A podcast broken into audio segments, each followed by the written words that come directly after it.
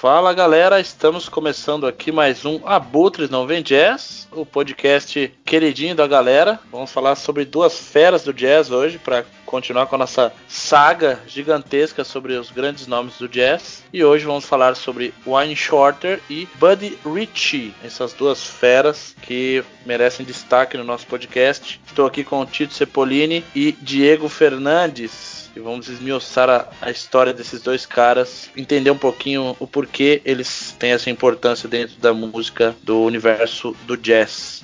Boa noite, galera. Vocês estão bem aí? Seus pé rapados. Boa noite, Felipe. Até que enfim você está de volta ao podcast, cara. Feliz aí de estar fazendo um podcast dessas duas feras aí com vocês dois aí. O Power Trio mais mal acabado do interior. Boa, prazer é meu Boa, também. Pô. É isso aí, mano. Vamos, vamos jogar essa parada aí. Vamos nessa aí então, galera. Vou falar e desvendar o Buddy Rich, baterista aí, ultra mega monstro aí da cena jazzista. Nasceu em 1917, essa fera, 30 de setembro, no Brooklyn, em Nova York. Olha onde o cara foi nascer, hein? Brooklyn, Nova York, minha gente. Só isso. Nasceu em casa, né, praticamente. O cara foi um prodígio, né, considerado um prodígio desde pequeno, né? Os artistas, os pais eles já eram artistas, eles eram atuantes naqueles circuitos de Vaudeville, né, década de 20 ali, o Buddy Rich dando seus primeiros passos com dois aninhos, cara, 1919, né, conforme os pais iam se desenvolvendo nesses circuitos aí de apresentações, é, nos intervalos, né, o, o Buddy pequenininho já engatinhava em direção ao baterista ali, querendo pegar a baqueta do cara, já se interessou pelo instrumento desde o início, né? E é fantástico isso, né? O pessoal conta, né, a história do cara. Ele realmente foi um, um prodígio, né? 1932, é, aos 15 anos, já na adolescência, já liderava bandas, né? Fazia turnê pelos Estados Unidos, Austrália, já frequentava os, os clubes ali que não podia entrar, ele meio que conseguia ali entrar, né? Para desenvolver também com, com os amigos e tal a carreira mesmo no jazz começou em 1937, com 20 anos de idade, né, meu? Ele tocou com o clarinetista, o Joey Marsala. Algum de vocês já ouviram falar desse cara? Você já falou, já comentou o nome dele, já citou o nome dele, acho que em algum podcast, cara, passado, eu não lembro, mas não é estranho esse nome. Você já falou pra Exato. gente, no caso, né? É, o cara é old school aí. É, tocou com o Tommy Dorsey, um trombonista também muito é, famoso nesse final da, da década de 30, né? Fazendo um recorte para o estilo que estava no auge do jazz, eram os estilos da big band, da era do swing. Ele pegou gosto também pela bateria, tocando com count bass, né, a sua orquestra famosa também nessa época, o Harry James. O, o Buddy Rich começou ali só trabalhando e tocando bateria com os feras mesmo, né, da cena musical ali dos Estados Unidos. É, isso foi mais ou menos até 1942, porque entre 1942 e 1944, adivinha o que aconteceu com o cara? Teve o azar de ser recrutado para a Marinha. Só que ele não lutou em combate, né? Ele foi, ele serviu os dois anos como instrutor de judô, né? Não participou de nenhuma guerra, assim, especificamente. E em 1944 ele recebeu alta por motivos médicos. Em 1945 ele retorna aos palcos e às atividades baterísticas né? Voltou com a banda do Tommy Dorsey, né? Tocando com ele durante todo esse ano aí de 45. Entre 1946 e 1950, o Buddy Rich ele liderou sua primeira big band e teve um apoio crucial de um cara que ia acabar se tornando um grande parceiro dele durante an os anos aí, né? Principalmente na década de 60, é, 50 ali com algumas aparições na televisão, né? Tem shows ao vivo, show, shows ao vivo espetaculares com esse cara. O grande, o nosso grande amigo Frank Sinatra o Cabeleira Branca de Neve. Adoram Frank Sinatra. e ele ficou durante quatro anos com, com essa banda, entre 1946 e 1950, mais ou menos. O, o Frank Sinatra deu apoio financeiro para ele montar essa banda, fazia backing vocal nas apresentações e eles eram figuras carimbadas no Apollo Theater. Todo final de semana os caras tocavam lá e isso rendeu um, uma boa, como que se diz? Repercutiu bastante o nome do Buddy Rich, né? Ele começou a ser muito famoso, o pessoal começou a prestar mais atenção, né, no, no, no estilo, né? década de 50, o Buddy Rich ensaia o seu auge, né, cara, que viria a acontecer em meados de 60 ali também, com, quando ele formou uma segunda grande banda, né? recrutando a sua filha, né, para fazer algumas aparições assim como cantora, né? Sensacional. Cara, década de 50 ele já entrou com os dois com as duas voadoras na porta ali. Então, cara, 1950 ele já começa com participa daquele clássico do Charlie Parker do Dizzy, o Bird and.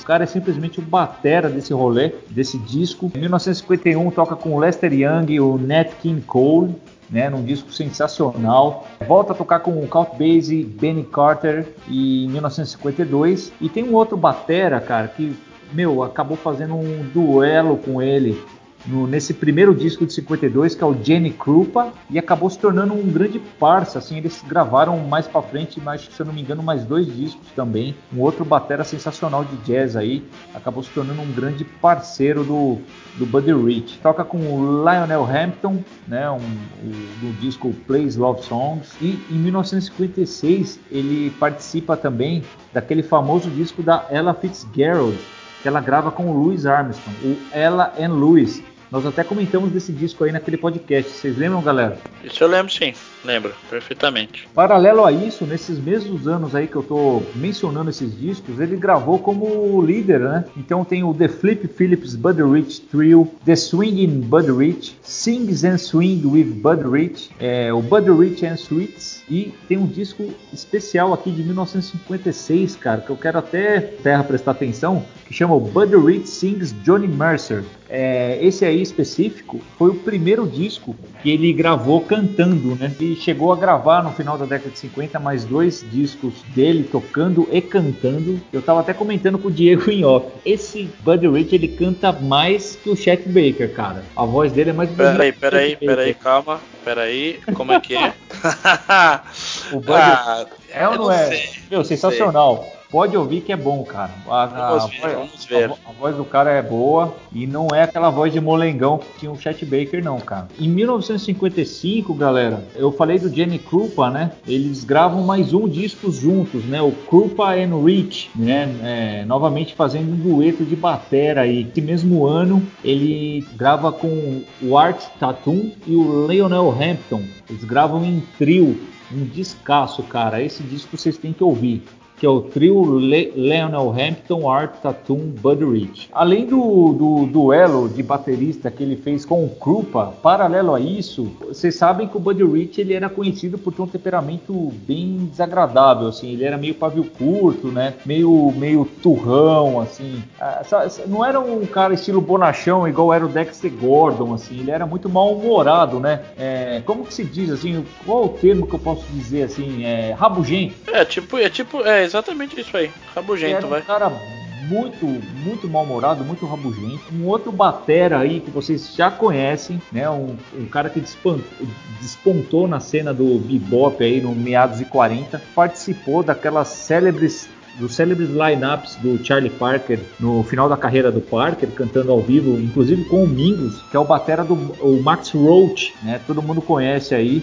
E, em meados de 50 aí, é, saiu uma matéria nos Estados Unidos, o Max Roach tinha superado o, o Buddy Rich, tanto na popularidade como na, na, na arte mesmo de tocar bateria, né? E diz que ele ficou mordido com essa com essa história aí, cara, não engoliu muito bem. Diz a lenda aí que teve uma vez na, em alguma das avenidas ali de, de de Hollywood, não sei, o Buddy Rich tava com o seu carro, né, um conversível tal, não sei o que, e passou aí na frente de um estúdio que tava o Max Roach na porta, ou de alguma casa noturna, alguma coisa assim, e ele tava acompanhado de duas garotas, né, ele parou o carro bem assim, olhou pro Max Roach e falou assim, Hey Max, tenta derrubar essa aqui agora, meio que desafiou, ele tirou um barato assim, mas assim, essa rivalidade, entre aspas, é, acabou por si mais por, por mídia mídia mesmo, né? Porque em 1959, né, no final dos 50 aí, eles lançaram um disco juntos,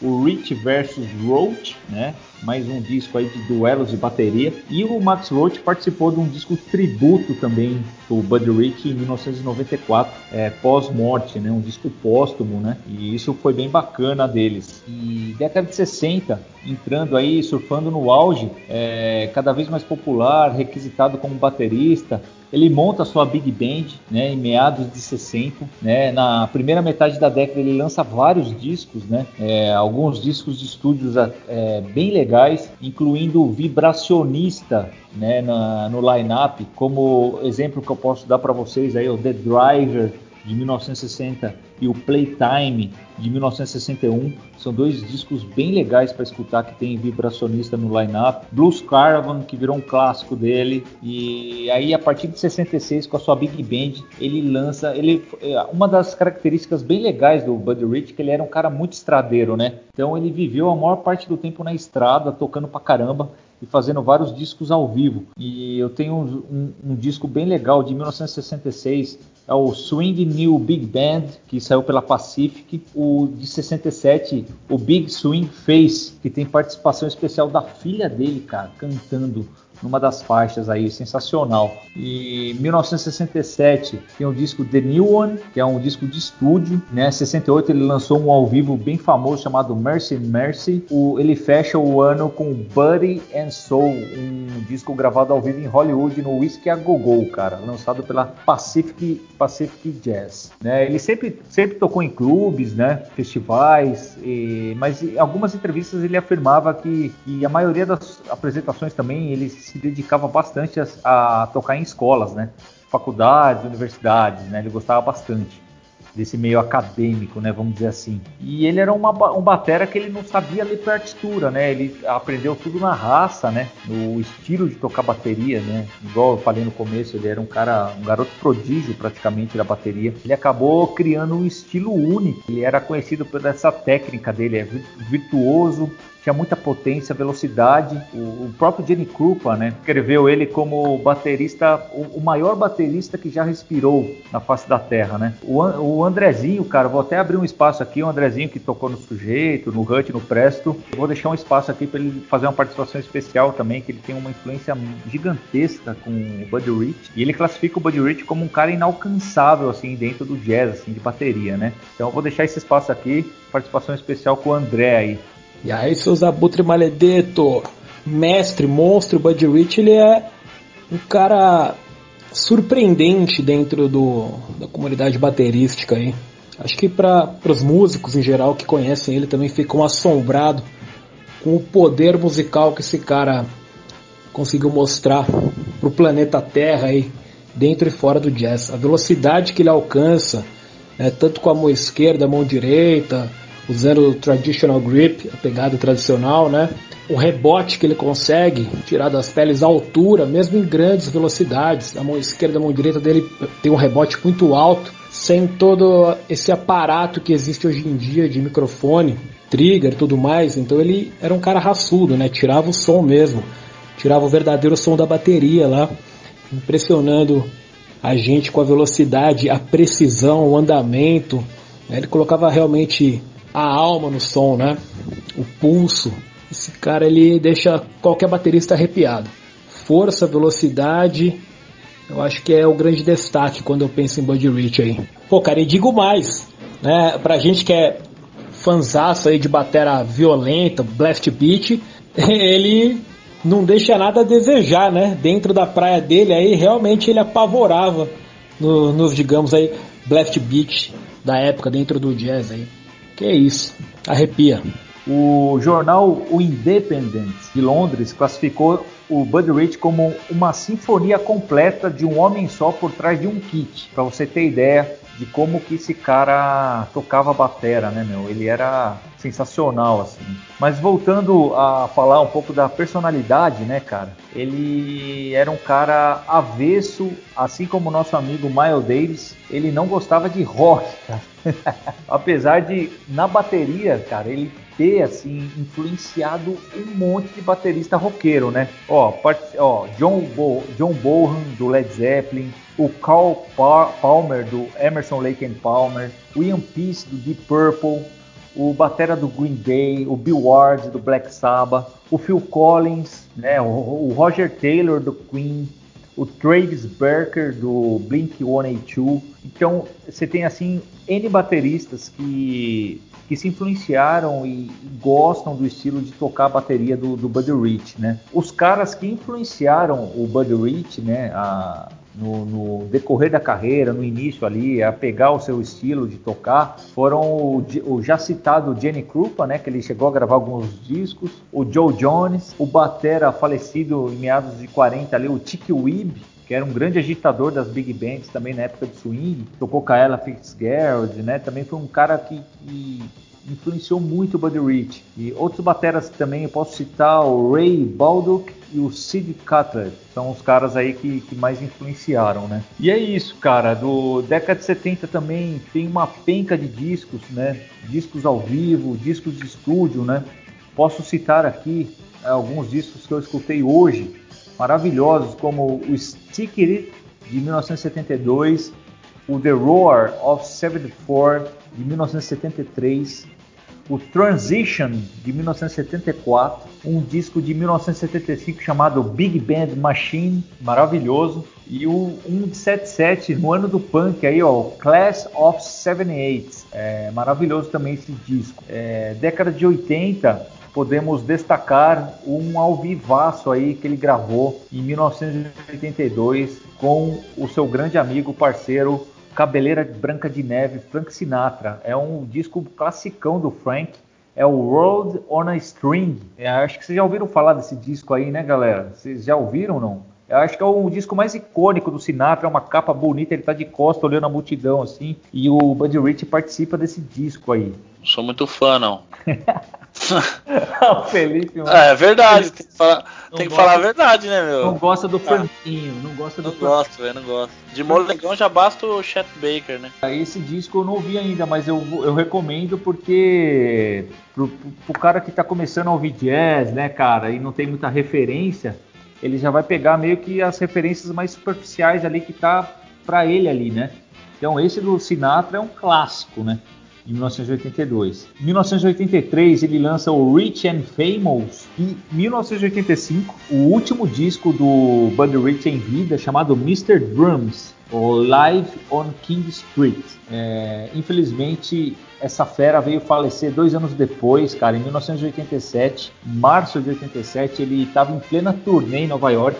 Pra você ter ideia, cara, tava prestes a completar 70 anos de idade, o cara em turnê, o cara não para, né? Não parava nem um minuto. E ele foi, a, acabou sendo hospitalizado às pressas, sofreu uma paralisia do lado esquerdo do cérebro, assim, da, do rosto. Os médicos começaram a investigar, né? E viram que era um derrame. Ele foi transferido para Califórnia para fazer alguns é, terminar alguns exames né, e começar a recuperação. E adivinha, o pessoal descobriu um, um tumor, cara, dentro do cérebro dele. É, infelizmente, ele teve alta algumas semanas, né? Para continuar um tratamento de quimio, alguma coisa assim, mas essa fera faleceu em 2 de abril de 1987 por insuficiência respiratória, relacionado logicamente a esse tumor aí cerebral maligno, né? A sua filha, a Cat, Cat Rich, vou voltar lá atrás no disco que eu falei para vocês aqui, o disco de 1900 e 67, Big Swing Face. Ela tem um, uma música que ela participa que é sensacional, que é a The Beat Goes On. É uma, uma das canções que tem nesse disco e ela faz um dueto com o pai, é um duelo com o pai sensacional, maravilhoso. Eu coloco esse disco aí como um dos grandes clássicos, né?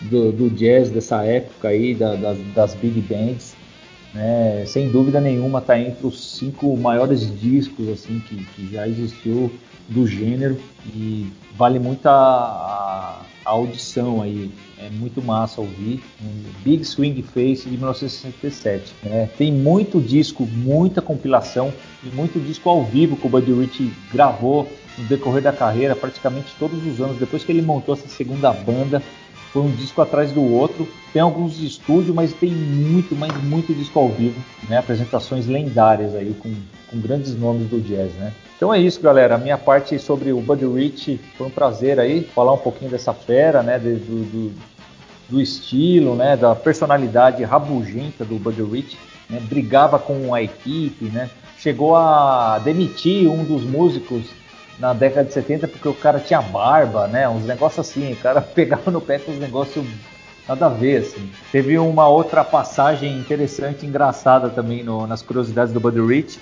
Um dos caras que admirava ele na banda, alguma coisa assim. Foi pedir um autógrafo para ele assinar na caixa. Era um baterista que era fã do Bud e pediu para assinar, né? Ele simplesmente assinou e o cara jogou a caixa lá embaixo. A caixa foi, foi rolando assim, foi riscada embaixo. O cara era bem mal-humorado, assim, cara. E não gostava do, de rock, apesar de, né? É, pessoas que conviviam com ele, que quando ele encontrava a galera do rock, que ia parabenizar ele, trocar ideia, trocar disco, ele tratava super bem, cara. Ele só metia o pau por trás dos caras. Falava, esses caras, esses cabeludos não dá não, igual o Miles Davis. Esses caras roubaram os meus riffs. Aí acabou se rendendo ao, ao Fusion, né? E acabou virando amiguinho do, dos roqueiros. Mas era isso, cara. O, o Art Blake foi um outro batera que a gente falou lá atrás. E agora o Buddy Rich, sem dúvida, é um dos grandes bateristas de jazz que influenciou uma renca de roqueiros aí tocam bateria. É isso aí, vai daí Felipe Terra com Wayne Shorter. Então o Titão já, já deu aquela pincelada aí na vida do Buddy Rich, né, do, do baterista, e agora a gente vai falar um pouquinho sobre o Wayne Shorter, que é uma, uma figura aí emblemática dentro do, do jazz, né, um cara que já tocou aí com Miles Davis, né, um tal de Miles Davis, vocês devem conhecer esse cara aí, um tal de John Coltrane também e Horace Silver. Então é um cara que ele não, ele ainda não morreu, tá vivo, né? O Diego até tinha pontuado pra gente, para que a gente não cometesse essa gafe de matar o cara antes da hora. Então ele ainda tá vivo.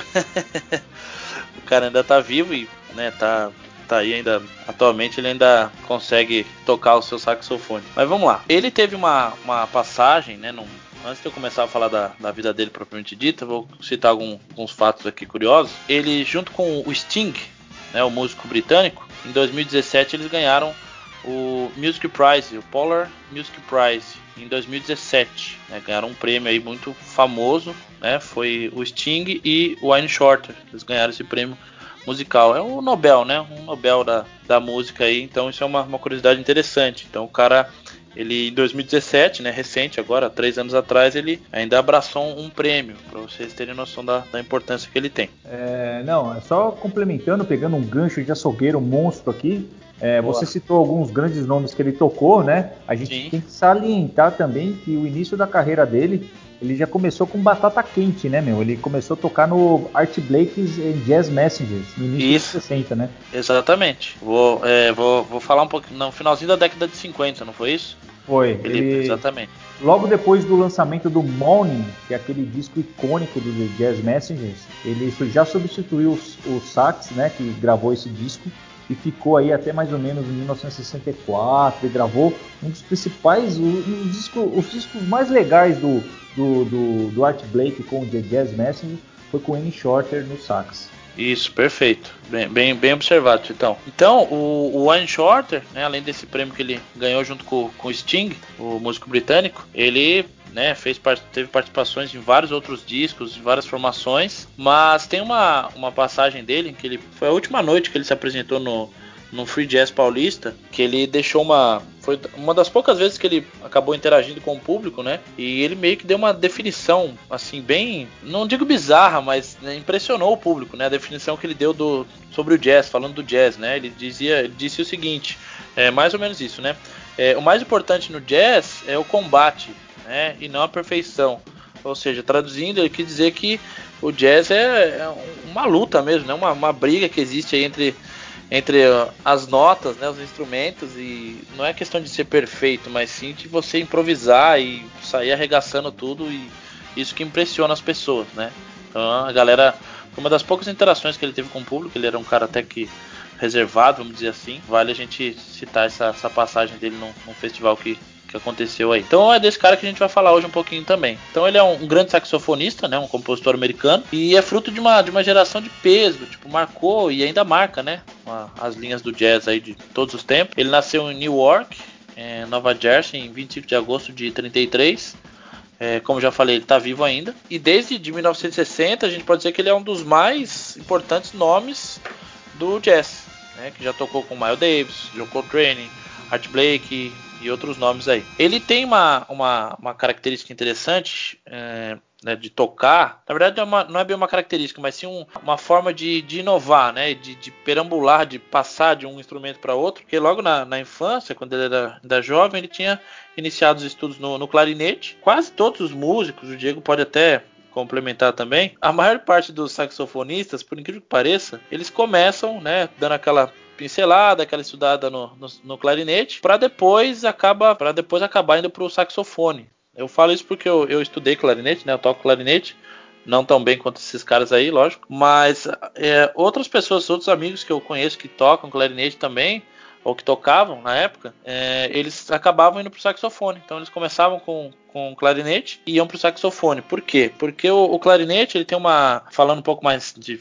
forma técnica, né? O clarinete ele é um instrumento quase sempre de madeira, tem uma sonoridade muito bacana, né? Um, uma, um som mais aveludado, mais amadeirado, porque ele tem um ele é de madeira, então não tem um som tão vibrante assim. E o saxofone exige que, né, que se tenha um som mais vibrante e tal. Então os músicos acabavam treinando por conta da, da digitação que a gente chama né, na, na música. Eles acabam é, tendo uma digitação muito parecida, muito próxima do saxofone. Então a gente brinca que quando o cara toca é, saxofone muito mal é porque ele não, não, aprendeu no clarinete antes, né? A gente faz essa brincadeira no, no meio musical. Então, só pra galera entender, então o Warren Shorter ele começa a tocar é, clarinete logo na infância, na, na, juventude dele, depois acaba passando, né, pro sax soprano, depois teve uma passagem pro sax tenor. Alguns discos mais para frente ele acabou fazendo essa, essa transição, né? Ora tocava com o tenor, ora com o soprano, em alguns discos específicos, tá? Então ele recebeu elogios por por dominar o sax soprano. Então não é um instrumento tão simples também, apesar de o cara ser um, vamos chamar de gênio da, do jazz, mas mesmo assim, até para os caras que dominam o instrumento, não é um instrumento tão fácil de, de dominar, tem, exige muita dedicação. E você né? sabe, você sabe a diferença, né, do, da técnica, né, do cara que toca o, o sax tenor pro sax soprano, né? Sabe? Qual que é? Manda aí, solta para nós. No sax, no sax tenor, no, aliás, a diferença principal do sax soprano para o sax tenor é que no sax soprano ele toca a soprano, sacou? Puta! Ah, não, cara! Sensacional, mano! mano. Sax soprano, ele toca o sax a soprano. É Puta, é isso. mano. Que eu não acredito. Da onde surgiu isso aí, Tito? Eu, mano, é a minha piada do dia, eu mano. Parei, Tinha que eu parei essa piada. eu parei minha, minha explicação toda técnica de musical aqui, rebusquei na minha memória de puta merda, bicho. Mas vamos lá. Mas é bom, gostei do trocadilho, muito bom. Vai ser demitido, mas vamos lá. é... então, voltando lá. É, então o Shorter ele passou né, do clarinete para o saxofone, tá? E o que acontece? Ele na, na fase de, de, estudos dele, né, quando ele ele nasceu em Newark, como eu já falei, ele estudou na, numa escola chamada é, numa high school, né? Aquelas, aquelas escolas comuns que a gente conhece, vê em filmes e tal, que os alunos têm duas opções: ou eles vão para um time de algum, é, vão praticar algum tipo de esporte, time de, de basquete, de beisebol, aquelas, aqueles esportes americanos que a gente já conhece, ou eles vão estudar algum tipo de instrumento. Então, é uma característica muito comum, é um, uma cultura musical americana, canadense, né? Até na Austrália também eles têm essa, essa cultura de ou vai para o esporte ou vai para a música. Então ele acabou, né? Desde o início ele já amava a música, gostava muito. O pai dele acabava corajando ele a, a tocar algumas coisas. O pai dele, inclusive, acabou é, levando o irmão dele, o Alan Shorter, pro, pro trompete e o, o Wayne Shorter acabou pegando o saxofone. O pai dele ficou enchendo o saco dele Falou, não, vamos tocar saxofone, é um instrumento bom tal. Eu acho que, eu acredito que os caras, os pais, né, desses músicos que a gente fala aqui na, na nossa série, primeiro que eles tinham uma, uma, visão bem interessante, né, e eles sabiam, eu acho, né, tocando nessa questão do, até mesmo do, da questão racial e tal, eles acabavam enxergando, pelo que a gente pode perceber ou pelo que a gente lê, eu acredito que eles eles enxergavam, é, não tinham muitos caminhos para né, os negros, no caso do, dos músicos, é, para seguir. Então eles acho que os, a própria família pensava o seguinte: poxa, é, a gente está sofrendo muito, né, com toda essa, essa questão racial, opressão e tal, racismo pesado, porque a gente sabe que tem muito nos Estados Unidos, sempre teve sempre vai ter, infelizmente, assim como em outros lugares do mundo. E eles enxergavam, né, acho que a música como uma, uma forma de de colocar literalmente a boca no trombone, a boca no saxofone, porque era uma forma de escancarar, falar, ó, a gente tem nossa importância não só na música, mas em outras esferas também da, da arte. Então os pais desses músicos, eles acho que merecem ser, né, respeitados porque eles tinham essa visão, tipo, poxa, não, esse moleque tem talento para tal coisa, é, não tem talento para outra coisa, ele vai ser músico e acabava dando certo, né? Acho que os caras acabavam entrando no lugar certo na hora certa, né? Vocês pensam isso também, não? Ou, ou vocês não acham que que já tava. É como se estivesse no sangue já dos caras, né? Parece que já nasce pra, pra isso, né, meu? Igual eu falei da biografia do Bud, ele com dois aninhos, cara, ele já se via completamente hipnotizado pela bateria, né? Então ele ia nos porões, onde a galera guardava as baterias, ele ia atrás das baquetas, ficava enchendo o saco dos bateristas, né? Na, na, nas apresentações que os pais se viam ali naquela época, né? Naqueles circuitos artísticos. E é isso, cara, é dom mesmo, e a pessoa nasce para isso mesmo, não tem jeito. Vai mudando, igual você falou, de um instrumento ou outro, né? Começa no clarinete, depois vai pro sax, assopra, vai pro soprano, então fica tudo certo. Mas, Filho tem, da tem, mãe. Tem batera que. que é, aliás, tem músicos que nascem para isso mesmo. Pô, posso, então, enca posso encaixar mais uma anedota antes do fala, mano, você continuar, cara, sobre o Bud Rich, a curiosidade que eu esqueci de falar. Eu, eu, comentei, né, que ele era avesso ao rock, né, não gostava muito do estilo, né, mas sempre cumprimentava a galera e tal. E na época que ele estava doentão no hospital, a enfermeira foi perguntar para ele, né, é, acho que ela ia aplicar algum medicamento, alguma coisa nele. A enfermeira foi perguntar para ele se ele tinha alguma alergia a determinado medicamento, se ela podia aplicar, se, se ele tinha alguma restrição em alguma coisa para não tomar, mas se referindo à medicina. Aí ele simplesmente, yes, country music. Nossa, velho, puta merda. Mano, por essa resposta você já, já vê qual que é o espírito da coisa, né, cara? O Bob Dylan não tinha moral com ele. Nunca.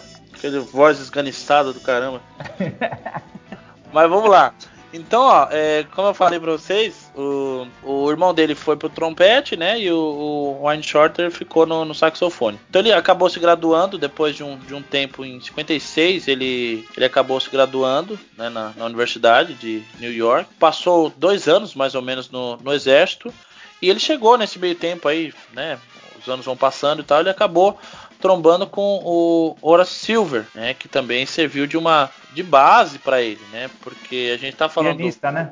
Isso, porque a gente fala o seguinte, quando a gente fala do de saxofonista, né, no, no, jazz, a gente já pensa logo o primeiro nome que vem à cabeça é quem? O Joe Coltrane, né, o, o Parker, mas a gente esquece que tem um, outros nomes aí que também pensam comentários, né? Então o cara conseguiu criar uma base e ele foi entrando aos poucos aí, né? Dando uma desfilada pelo, pelo universo do jazz e acabou, vamos dizer assim, é, ficando ombro a ombro, tá? Não tô falando que eu não sou nem um, um crítico absurdamente gabaritado para falar sobre esses caras, mas acredito que a gente pode sim colocar o, o Wayne Shorter junto com o Parker, o Coltrane, apesar de, de, ter estilo diferente, época diferente, mas acho que são os, os três grandes nomes aí, né, do, da, do jazz com o saxofone. A gente pode pensar dessa forma. E é, na juventude dele, ele foi apelidado de Mr. Gone. Ele teve uma, uma participação, como o Tito já tinha comentado, é, tocou com o Art Blake né, no Jazz Messenger. Então acho que é, o cara entrou em, em lugares realmente que carimbaram, assim, sabe? Tipo, deram um monte de carimbo nele e falou: Ó, você tá aprovado, porque para tocar com esses caras não, não, não era um, um, lugar fácil de entrar, né? Você não podia chegar assim, ó, quero tocar com vocês aí. Não, não era mesmo, não é por causa da mãe Joana, entendeu? Chegou, bateu na porta, entrou. Os caras observavam tal, se o cara tinha talento mesmo. Então, é, esse do Art Blake aí, cara, foi um desafio, porque o Jazz Messenger era uma escola para muitos músicos, né?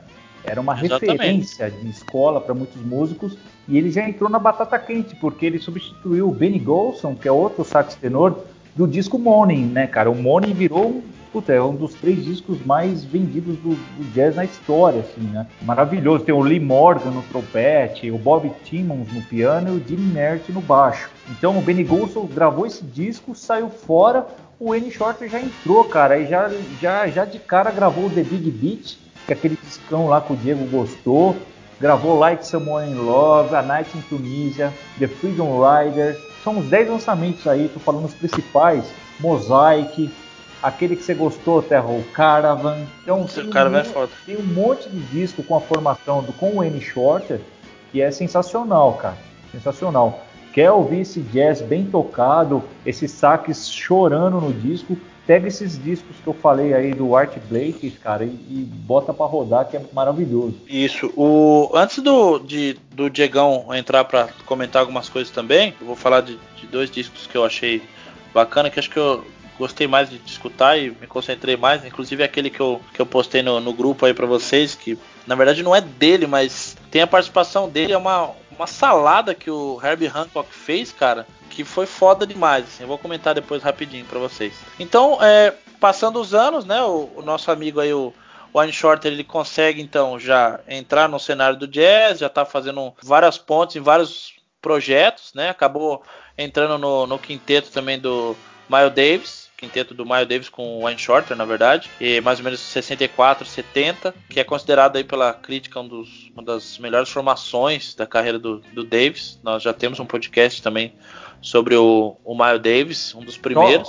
Só, só fera, né? É o só, Herbie, não, só não tem gente ruim lá. Herbie Hancock tem... junto, né? Herbie Isso. Hancock. O, o Fred Hubbard também, acho que em alguns discos também toca o trompete, bem legal. Exatamente. E só uma coisa que eu quero é, complementar antes de passar a bola pro, pro Diegão. Eu não acredito que o, que o jazz seja assim uma, uma música que pode mudar, né, o pensamento das pessoas e tal. Mas, cara, quando você escuta, fazendo uma propaganda já do, do jazz, né, agora até saindo um pouco da, da linha de raciocínio aqui da, da biografia e tal. Meu, acho que quem tá, tá ouvindo o podcast, tem, ainda tá, né, ainda tá assim, ah, tá conhecendo jazz ou tá ouvindo por curiosidade. Meu, o jazz é uma, uma música que realmente ele abre um pouco a nossa, nossa mente, né, sobre algumas coisas, porque é uma mistura muito interessante porque não, não é uma, uma coisa previsível, né? A coisa do. Lógico, quando você já escutou mais de 10 vezes a mesma música, você já sabe o que, que, que vai rolar, né? Mas é uma coisa que você não sabe para onde vai, entendeu? Isso, putz, é uma, uma grande sacada assim da música, porque às vezes você tá ouvindo um, um Wine Shorter tocar, daqui a pouco você vê um outro instrumento, chega por cima, ele vai e tal. Mano, é, uma coisa muito louca, assim, meu. Não sei se vocês ficam brisando nessas coisas também, ou eu só que fico brisando nessas coisas. O Diegão deve dar umas brisadas também, né? Porque ele escuta uns caras meio torto aí de vez em quando. Ah, eu gosto só dos caras tortos, mano. Pode crer. Só, ah, não, só quero complementar que o, o Shorter ele montou uma banda própria a partir da década de 70 e ficou até meados de 80, né? O Weather Report. Era uma banda meio que de fusion dele, né? Isso, foi no. É, teve uma, uma penca de, de cara bom também que ele, que ele tocou junto depois. Tem um Chicoria, né? Já ouviram falar desse cara, né? Ou não? Não. Nunca ouviram falar desse cara? Vocês têm que escutar Sim, esse cara. Eu, vou, eu, vou, eu vou explicar um rolê desse cara aí, hein? Então, é. até eu já escutei esse cara, meu. Vocês estão então, de brincadeira. Tem, tem uma gravação Native Dancer com Milton Nascimento, em 74, com, com a banda.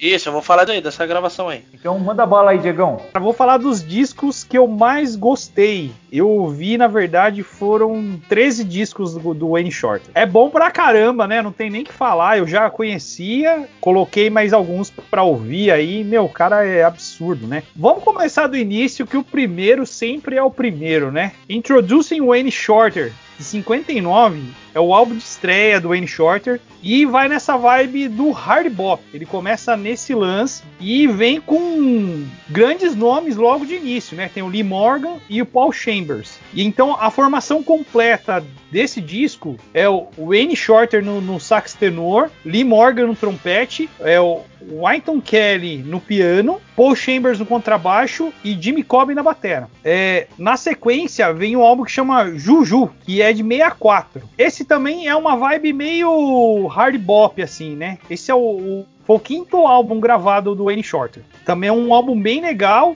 que vai nessa praia aí do hard bop. Agora, no sexto álbum, que chama Speak No Evil, que é de 66, aí começa a entortar a coisa e eu começo a gostar mais. Aí ele começa a combinar o hard bop com jazz modal. Aí na capa já tem uma, uma vibe um pouco diferente. Ele tem a primeira esposa na, na capa aí, né? Que é a, é a Teruko Nakagami, desculpa, Teruko Nakagami, que foi a primeira esposa dele, que ele conheceu em 61, aí, cara. Aí. O cara, o cara na, naquela vibe do Davis já meteu a esposa na capa, né? Para dar aquele, aquele esquema, né? E assim, por muitos, inclusive pelo o, o, crítico do New York Times, Ben Ratliff, esse é um dos melhores discos de jazz, cara. Tá entre os 100 melhores discos de jazz. Só isso. Esse álbum é fera, cara. Ele no, no pela Rolling Stone Jazz Record Guide é 5 estrelas de 5 estrelas. Pra vocês terem. Caraca. É Diegão, um descasso do, do, do, cara. Diegão, você acha que teve influência do, do quinteto do Miles Davis nesse estilo de mudança dele? Ele tava gravando com o Miles Davis também nessa época, final de 60, pegando aquele esquema do Fusion, né? Total, cara total influência e é, é uma coisa que, que é ressaltada em todo lugar que ele estava na, na, ele tava como membro do Miles Davis Quintet nessa época aí, né? E ele absorveu isso aí, cara, e trouxe pra, pra banda dele, velho. E isso aí é latente, assim, no, no disco todo, cara. Então, é, é interessante a gente sempre reforçar que imagina você ter um disco nos 100 melhores do jazz aí. Na formação tinha Fred Hubbard no trompete, Wayne Shorter no sax tenor, Herbie Hancock, que, meu, tem vários discos que esse cara participa esse cara a gente vai fazer um podcast só dele, porque não tem espaço para falar que ele é excepcional. Esse cara é outro também, né, mano? O cara, puta, o cara não, não, não fica velho, não, não morre e continua compondo, né, velho? É foda, ele é foda é, pra caramba. É genial esse cara. E tem Ron Carter no baixo e, eu, e Elvin Jones na bateria. Na sequência, a gente tem Esquizofrenia, que é um outro álbum que eu gostei, que é o 11 álbum do Wayne Shorter. Foi gravado em 67 pela Blue Note. E aqui, cara, também tem o Herbie Hancock e o Ron Carter, né? Mais uma vez, né? Companheiros aí do, do Miles Davis Quintet. Aí na sequência a gente tem o 12 que chama Supernova, que é de 69, também lançado pela Blue Note. E aqui tem um, um lance muito bacana, cara. Tem Dindi do Antônio Carlos Jobim, do grande Tom Jobim, né? Tem uma releitura que é muito boa e eu gosto bastante desse álbum aqui. Porque esse álbum ele é ele já é meio Fusion assim mesmo, assim. Já é bem diferentão, sai dessa vibe do hard bop. E nesse disco tem o, o Chick Corea, que o Felipe mencionou, só que ao invés de ele estar tá tocando teclado ou piano, que é instrumento dele, ele tá tocando bateria, só para frisar. O 15 álbum, que é o Native Dancer, que é onde tem a parceria com o Milton Nascimento, e tem o, Nil, o Milton tocando guitarra nesse disco também, cara. É, esse disco aí, esse disco é que você comentou é, é, o que eu ia falar também, cara. Eu, eu gostei disso aí. É uma combinação do, né, de é uma junção, né, de um funk, elementos do funk, na verdade, com jazz rock, é uma mistura legal, cara. Ficou um, ficou uma coisa bem brasileira, ao mesmo tempo não ficou, não sei, o que, que você viu? Eu, eu, eu, eu vi isso aí, umas coisas desse disco, eu gostei. Cara, assim, eu vou, eu vou te falar a, a impressão que eu tive na audição de todos esses discos, eu acho que a partir do, do Supernova, ele começa a colocar muita brasilidade no meio do, do som dele, cara. Isso, isso então mesmo. é uma tendência que ele leva putz para todos os outros discos, na verdade. Então aqui, por exemplo, nesse tem Ponta de Areia do Milton, Milagre dos Peixes, e tem todos esses elementos que, que você falou, né? O jazz rock com funk influência de música brasileira e ritmos regionais também. Um, uma coisa bem interessante é que esse disco influenciou a Esperança Spalding e o Maurice White do é, Earth, Wind and Fire, né? Que regravou também o Ponta de Areia. Doideira, né? Viagem total, bicho. Ó, então nesse disco do Native Dancer tem Wayne Shorter no sax, Milton na guitarra e voz, David Amaro na guitarra, Jay Graydon na guitarra, Herbie Hancock, cara parceiraço, né, no piano. Tem Wagner Tiso, cara, no órgão e no piano. Então a gente tem um teco do Clube da Esquina aqui tocando com o cara. Só isso, né? Só isso, cara. Tem David McDaniel no baixo, Robertinho Silva na bateria e Ayrton Moreira na percussão. Então a gente tem um pedaço do Clube da Esquina tocando com os caras. Não poderia ser ruim, né? Mano, que viajeira. É uma coisa que você nunca. Quando a pessoa começa a escutar um podcast desse, não vai imaginar que vai ter uma, umas junções loucas dessa, né, meu? É tipo juntar. É, sujeito a lixo com crasso sinestésico, entendeu? Um bagulho viajeira total, mano. É, e os caras valorizam a brasilidade musical, né, cara? A nossa brasilidade aqui dentro da música, isso eu acho sensacional, né? Coisas que a gente às vezes não dá valor e lá fora os caras estão gravando e mostrando que o brasileiro é bom de música também, né? Ó, e galera, do, do Wayne Shorter, se vocês quiserem complementar alguma coisa, na minha parte é isso, assim. Ah, cara, eu, eu, eu, gostei dos discos também, achei bem legal essa evolução e essa, essas mudanças, né? São bem sutis, né? De uma época para outra, assim, tocando, igual você falou, o hard bop, o jazz modal, o fusion, misturando com brasilidade em, algumas, em alguns discos, né? E ele foi um cara que gravou bastante pela Blue Note, né? Meio que ficou fixo. Na maioria a maioria dos discos saiu por, por, eles, né? Sim, imagina que ele tem um do, dos melhores discos do jazz pela Blue Note. Esse cara aí é abençoado. O cara, ele, ele teve uma. Aliás, tem uma carreira, né? Eu não sei se de repente esse cara me lança mais um disco novo, a gente não vai saber, é. né, meu? É, o, o, último que foi lançado foi de 2018, também pela Blue Note, chamado Emanon. É, foi o último que ele lançou até o momento, né? Esperamos aí que 2021 ele não pegue Covid, se vacine e grave um disco. Ia ser sensacional, cara. Sei lá, já pensou, cara? Você pega ele, o Cabeleira Branca de Neve, Tony Bennett, que também é uma lenda que tá vivo, ia ser animal. Não, nunca morre esse cara também. É, cara, cara, Entendeu? E fazer um disco, meu, é, é de outro mundo, assim, bacana. É, e é legal falar de lendas, assim, que atravessou as décadas passadas e tá vivo ainda, né? E, e assim, é... para mim, ele, ele tá no mesmo patamar. O Felipe comparou com o Parker, com o Coltrane, né? Mas para mim ele tá no, no, patamar aí do, do Sonny Rollins, do Rollins. Ornette Coleman, cara desses dois, assim. São muito bons também, eu gosto muito. Mas, assim, para mim lá é, os caras, Parker e Coltrane, são intocáveis, assim, né? Não, não, eu não consigo colocar no, no, no mesmo patamar. Não, o... Rapidinho, então deixa eu aproveitar já e comentar o, o, o, disco, né, que eu, que eu curti. O, esse que o Diego falou, né, do Native Dancer, que é o. Acho que é o. Não sei se é o 16, 15, alguma coisa assim do, álbum do Arne Shorter. E é, o Diego já comentou, e eu friso que realmente é um disco muito bom, um álbum muito bom. Mas o outro que eu gostei, que eu já falei, é do Herbie Hancock, na verdade, que é o Imagine Project, que é um, um disco que ele gravou em 2010. O Hancock gravou, né? Chamou vários artistas tal para participar. E, meu, é uma saladeira, assim, tipo, meu, é, tem vocal, música árabe. Meu, é uma viagem, cara. Eu mandei para vocês no grupo até, né?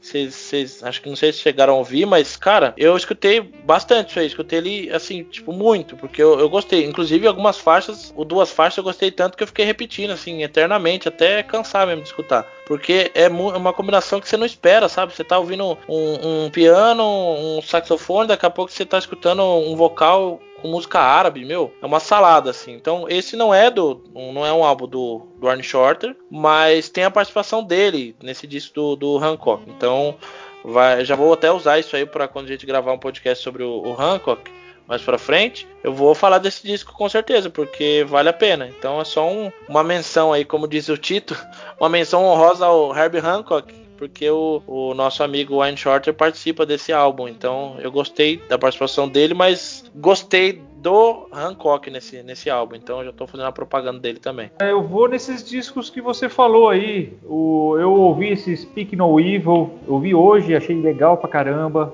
Esse com Milton Nascimento, o Native Dancer, eu achei bem bacana também. É, são acho que mais esses dois aí que eu falaria, que eu, que eu gostei. Eu não ouvi, eu ouvi mais o Buddy Rich e do Buddy Rich, cara, se a galera ficar em dúvida, ouve o podcast que eu do, eu falando do Buddy Rich, eu falo os discos que eu achei legal, né? Eu falo o ano e o nome do disco, o lançamento, alguns discos destaques. Eu, o Buddy Rich eu ouvi bastante, então é muito bom, muito bom o estilo dele. O estilo dele ele, fazia, ele fazia bateria também, Diego, ele era fabricante.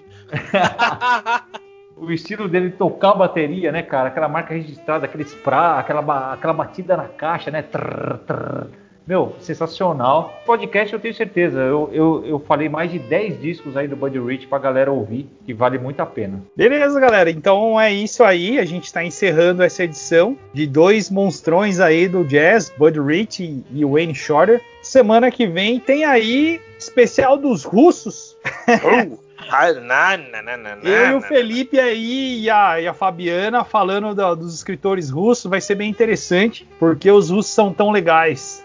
Ou porque eles são tão chatos. Eu quero, eu quero, eu quero participar também. Eu vou dar uns pitacos. Já vem mais um pro barco pra defender a chatice. Belezura, é isso aí então. Gente. Até mais, galera. Abraço, gente. Até mais. Valeu, pessoal. Boa audição aí. Até a próxima.